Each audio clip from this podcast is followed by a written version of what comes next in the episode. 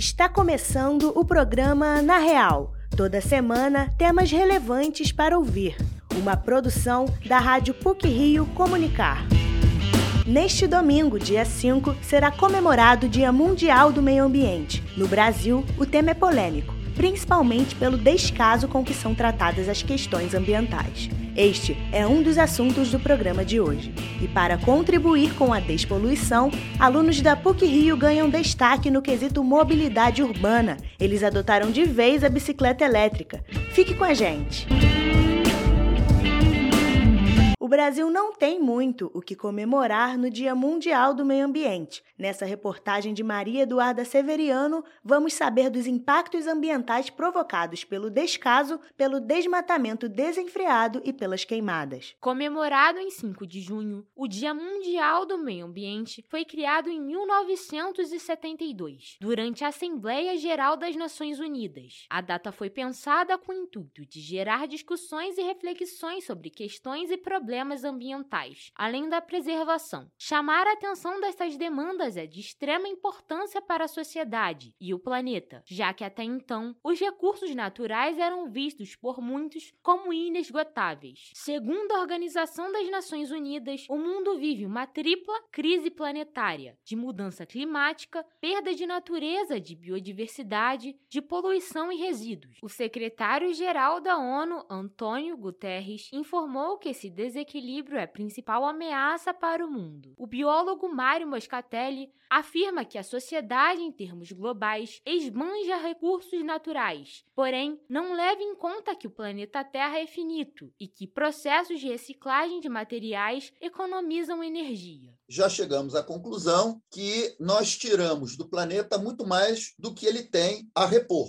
Então a gente chega no cheque especial a cada ano, ou na mesma data, ou cada vez mais cedo. Tá? E isso daí é um claro sinal que nós estamos esgotando, estamos depenando a galinha dos ovos de ouro. A forma da espécie humana, da nossa civilização existir é baseada basicamente no quê? No consumo. O planeta Terra tem passado por uma crise climática severa. De acordo com o coordenador de projetos do Núcleo Interdisciplinar de Meio Ambiente da PUC-Rio, o NIMA, Roosevelt O processo de poluição atmosférica começou na primeira Revolução Industrial, com a queima de carvão para o funcionamento das máquinas a vapor, e se intensificou na segunda Revolução Industrial, com a utilização do petróleo como matriz energética planetária. Além de ser um combustível, ele é matéria-prima para a produção de plástico, que é um grande poluente, responsável por significativos impactos ambientais. O coordenador destaca que a poluição terrestre e atmosférica culminaram nas mudanças climáticas. Roosevelt reitera que, em decorrência das mudanças climáticas, houve uma antecipação dos eventos extremos, como, por exemplo, chuvas intensas, ondas de calor e frio agudos e o derretimento acelerado das calotas polares. Se pensava que a partir de 2030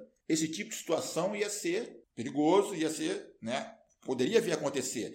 Então, a gente pode afirmar que 10 anos antes, que os eventos extremos já começou desde 2020 e ele está se intensificando pelos países do mundo afora, pelo planeta como um todo, cada vez mais.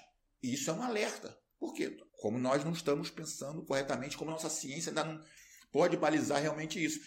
Como é, quando a gente fez o prognóstico, olha, a partir de 2030, nós vamos chamar de eventos extremos, chuvas em excesso, frio em excesso, furacões, terremotos, o que seja. No primeiro trimestre de 2022, a Amazônia Legal registrou o maior número acumulado de alertas de desmatamento na história do monitoramento feito pelo Instituto de Pesquisas Espaciais, o INPE. O total chega a 941,34 quilômetros quadrados, maior índice desde 2016. Roosevelt revela que a redução na cobertura ambiental da Amazônia influencia na redução de produção de oxigênio e na mudança climática planetária, principalmente na América do Sul. Roosevelt Fidelis destaca que caso ocorra um desmatamento exacerbado da Amazônia, ela pode vir a se tornar um cerrado. E também chama atenção para a questão dos rios voadores, que são uma grande quantidade de água liberada pela floresta amazônica, em forma de vapor d'água para a atmosfera. Elas são transportadas pelas correntes de ar. Ele aponta que com a deflorestação da Amazônia, essa umidade iria desaparecer, o que resultaria no aquecimento do país. Segundo o biólogo Mário Moscatelli, a normalização do desflorestamento da Amazônia faz parte da cultura brasileira. Essa questão da Amazônia é uma questão de natureza cultural. O Brasil continua uma colônia de exploração, os seus representantes políticos continuam vivendo naquele país das capitanias hereditárias onde o que interessa é tirar o máximo possível. Então, seja cortando a madeira, transformando em pasto ou garimpando. Você parece que está lá em Minas Gerais, lá na época dos, né, das minas de ouro. Então a gente não muda. Já Roosevelt Fidelis enfatiza que o Brasil costumava ocupar uma posição de vanguarda e comando nas questões ambientais, por possuir uma grande biodiversidade. Mas nos últimos anos esse tema foi deixado de lado e o país virou um pária quando o assunto se trata de demandas ambientais. De acordo com o biólogo Mário Moscatelli, o Brasil é um paraíso em termos de degradação ambiental. Como exemplo, ele relembra os casos dos rompimentos das barragens de Brumadinho e Mariana há poucos anos atrás, aconteceram dois grandes acidentes, os maiores acidentes, parece, em bacias hidrográficas do mundo, com uma empresa envolvida nos dois acidentes, e eu até hoje desconheço se alguém foi preso. Morreram 270 pessoas num caso, no outro foi menos gente que morreu, mas o rio todo foi embora, e fica o dito pelo não dito. A empresa vai lá, entra com termos de ajuste de conduta, de recuperação. Agora, prisão, isso eu não vejo. Tanto Mário Moscatelli quanto Roosevelt Fidelis concordam que para haver uma mudança no cenário ambiental do país, é preciso que se criem leis e políticas ambientais que sejam realmente voltadas para a preservação e que se tenha um poder judiciário mais atento para essas questões.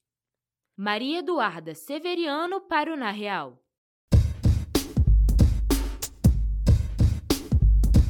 O uso de bicicletas elétricas é muito comum e tem crescido entre os alunos da PUC Rio. Além de poupar tempo e não ser poluente, a principal vantagem do veículo é a praticidade de se locomover pela cidade de forma rápida. A reportagem é de Júlio Castro. Vento no rosto, brisa do mar sol de 40 graus e ausência de trânsito. Essas são algumas características de quem se desloca por meio da bicicleta. Mas se existem desvantagens no uso frequente, o calor pode ser uma delas, principalmente no Rio de Janeiro. Mas para os alunos da PUC Rio, esse problema já foi resolvido. A bicicleta elétrica é uma maneira mais fácil de chegar na universidade sem precisar de tanto esforço físico. De acordo com a coordenação de parqueamento da PUC Rio, 360 pessoas estão com os nomes registrados para estacionar o veículo na universidade. Em média, 200 bikes elétricas circulam na instituição. Desse número, 120 apenas na parte da manhã. As vantagens são inúmeras, e para estudante de direito da PUC Rio, Luísa Cavalcante, o principal benefício é a agilidade. A universitária relata que gasta metade do tempo ao se deslocar de bicicleta se comparado com o carro.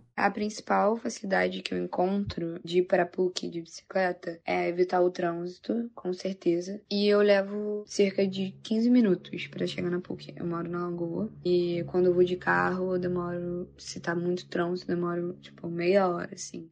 Para uma viagem segura e tranquila, é preciso que a cidade tenha uma organização espacial e urbana. A malha cicloviária do Rio tem cerca de 450 quilômetros, mas a locomoção nem sempre é sossegada. Estudante de estudos de mídia da PUC-Rio, Ana Beatriz Costa, explica que em algumas vias a passagem com a bicicleta é dificultada por conta dos buracos. Apesar de enfrentar transtornos diários no deslocamento, a universitária aponta também que não se arrepende da compra tem uma parte que é bem esburacada e que a ciclovia meio que se mistura com a calçada, então as pessoas acabam ficando na ciclovia, o que dificulta. A bicicleta, ela é carregada numa tomada nova daquelas de três pinos, comum, e eu acho que é um investimento que vale muito a pena. Quando eu comprei minha bicicleta, eu cheguei a pensar mesmo se valia a pena, e eu fiz as contas na época, eu estudava numa escola, eu ia de metrô todo dia, e em seis meses com o dinheiro do metrô e do almoço, eu consegui pagar a minha bicicleta. Então, acho que é algo que vale muito a pena. Por outro lado, a quantia para comprar o veículo ainda continua alta. Uma bicicleta elétrica custa, em média, R$ 8.700. Para ter uma ideia, uma moto Honda Bis 2022 é vendida por R$ 9.260. Estudante de economia da PUC-Rio, Antônio Bergalo, destaca que não há muitas empresas voltadas para esse ramo na capital fluminense. O universitário tem a expectativa de que novas concorrentes apareçam a fim de baratear o equipamento mas eu espero que no futuro apareçam algumas concorrentes para a Leve, que apesar de já existirem, elas ainda estão muito atrás. A Leve tem boa parte da fatia do mercado de bicicleta elétrica aqui no Rio de Janeiro. Olhando o bicicletário da PUC, a gente consegue ver isso. E espero que assim é, fique um pouco mais barato, o que eu acredito que seja a tendência. A bicicleta elétrica alcança até 30 km por hora. A vida útil da bateria pode variar de 22 a 30 meses. É recomendado o uso de capacetes. Mesmo com preço salgado, o veículo de duas rodas motorizado continua a ser um sucesso na universidade. Para quem mora em bairros perto da PUC, é um ótimo investimento. Fica a dica. Júlio Castro para o Na Real. Para encerrar o Na Real de hoje, algumas pílulas sobre o que foi ou será destaque nas mídias. Pílulas da semana. Top Gun Maverick, sequência do clássico longa estrelado por Tom Cruise, chegou aos cinemas no topo da bilheteria nacional. Lançado 36 anos após o original, o filme, que retrata o trabalho de aviadores da Marinha, foi assistido por 666 mil pessoas e arrecadou aproximadamente 16 milhões de reais no fim de semana de estreia. Faltam menos de 100 dias para o começo do Rock em Rio. Depois de três anos de espera, o público reencontra a cidade do rock, que trará novidades como o espaço Uirapuru, que vai destacar os mistérios e lendas da floresta. Este ano, o festival vai promover mais de 250 shows e terá a presença de Justin Bieber, Post Malone, Coldplay e muito mais. Para receber esses artistas, a estrutura dos palcos já começou a ser montada pelos organizadores e os shows estão programados para os dias 2, 3, 4, 8, 9, 10 e 11 de setembro.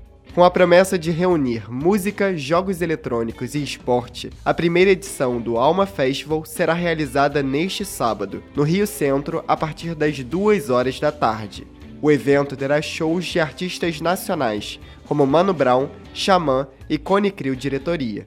Paralelamente às atrações musicais, o festival abrigará uma quadra de basquete, uma pista de skate e será palco de finais de campeonatos de FIFA NBA 2K e Free Fire. Os ingressos estão à venda na plataforma Simpla a partir de 120 reais para pessoas acima de 16 anos. O Vasco da Gama lançou nesta semana a honraria Pai Santana, um tributo em forma de medalha que será entregue às pessoas que contribuem para tornar a sociedade mais igualitária. Esta honraria leva o nome do massagista Eduardo Santana, homem negro e pai de santo de Umbanda que trabalhou em São Januário durante décadas. Além disso, o profissional ficou marcado pelos trabalhos que fez para ajudar o clube. Entre os primeiros homenageados estão personalidades como a atriz Thaís Araújo e os cantores Emicida e Mano Brown. A Uber passou a aceitar Pix como forma de pagamento de viagens em todo o Brasil. Com a mudança, o pagamento será feito diretamente na plataforma e não para o motorista. Esta opção tem como objetivo facilitar a rotina dos usuários e já estava disponível para a maioria dos clientes desde o início de maio. A Uber informou que o novo método será expandido no mês de junho. Por hoje é só. Esse episódio foi apresentado por Giane Moraes, com pílulas de Luiz Felipe Azevedo e Vitória Lemos, e edição sonora de Giane Moraes. O programa Na Real tem supervisão e edição do professor Célio Campos. Lembramos que a Rádio PUC faz parte do Comunicar, que é coordenado pela professora Lilian Sabac. Até a próxima semana!